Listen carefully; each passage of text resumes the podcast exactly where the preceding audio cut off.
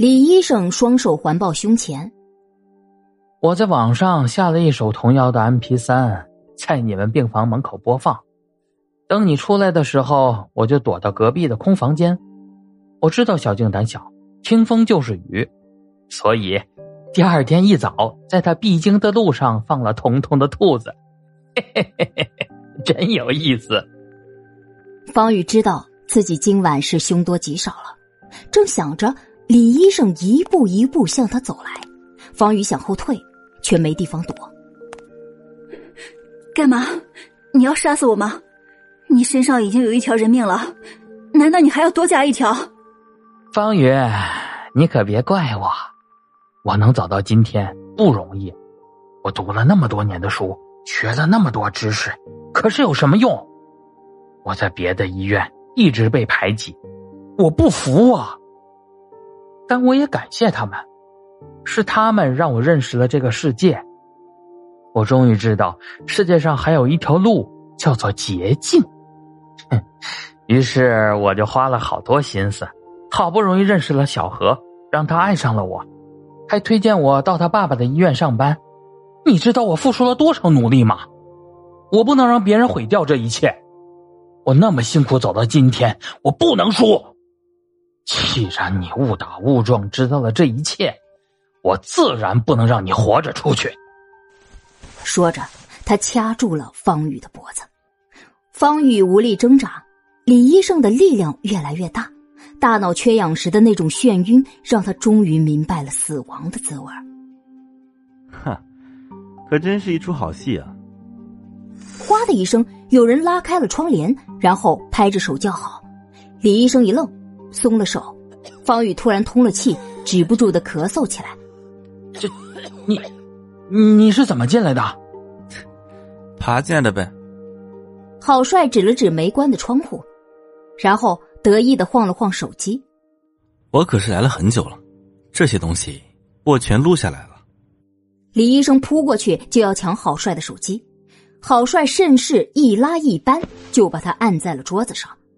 李医生僵硬的身子泄了气，认命般的趴在桌子上问：“你怎么又回来了？”方宇的病历上写着他住在晚阳山。你开车来回最快也要一个半小时啊！哼，那是因为我根本就没走，我把车停到了木材厂，又返回来了。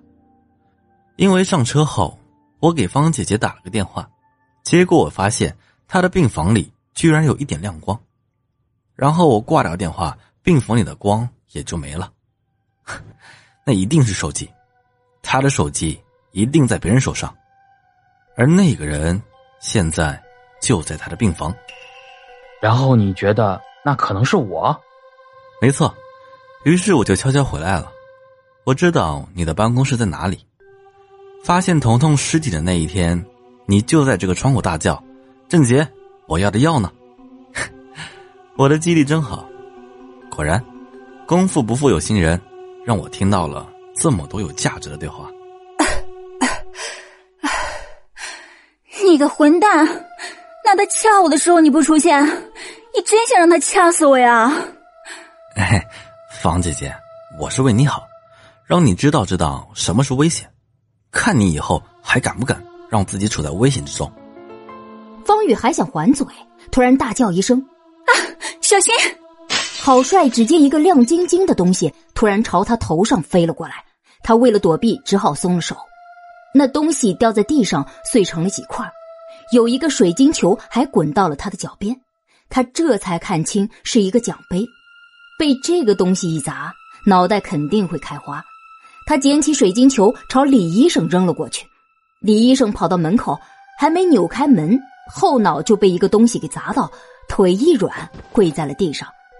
郝帅不敢再玩，马上给他铐上手铐，对着他的脸就是一拳头。哈，你居然还敢打警察！哼，又多了个罪名，你就等着吧。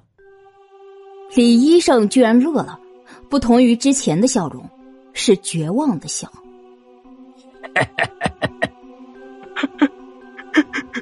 为什么？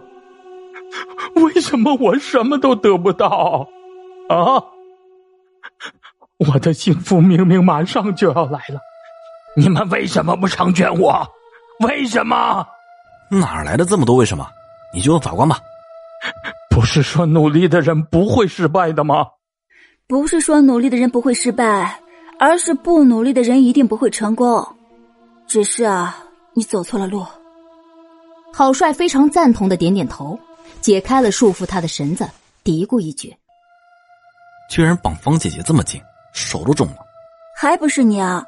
明明都来了，却还一直躲着。我要是真被他掐死了，那就是你的失职。”嘿，不会的，我是不会算错时间的。方宇赏给了他一个白眼。讯问室里依旧冷气十足。李医生叫李彤，本地人，今年三十五岁，在医大读了八年的书，可以说是天之骄子。甄斌看着李彤冷笑一声，然后拿出平板电脑，把小童拷贝过来的图像调出来。李彤平静的看着自己和朱明星热吻的画面。就如你们所知道的，明星是我的情人。我们已经很多年了，一直秘密幽会，从来没被人发现，除了小静。不过他已经死了。你明明得到了院长的女儿，大好的前程就在眼前。即使你是一个花心的人，可为什么还选择一个有夫之妇？明心是我的初恋情人，本来都到了谈婚论嫁的地步。但明心的妈妈不同意把他的宝贝女儿嫁给我这样的穷小子。我空有一身实力，却没有背景和权利。他妈妈以死相逼，最后明心只能选择离开我。后来我在单位又被官二代排挤，他凭借他的背景抢走了我出国学习的机会。这两件事儿，彻底让我明白，实力不如背景有用。一个偶然的机会，我得知我的病人小何是私立医院院长的千金，我就故意在他生病期间讨好他。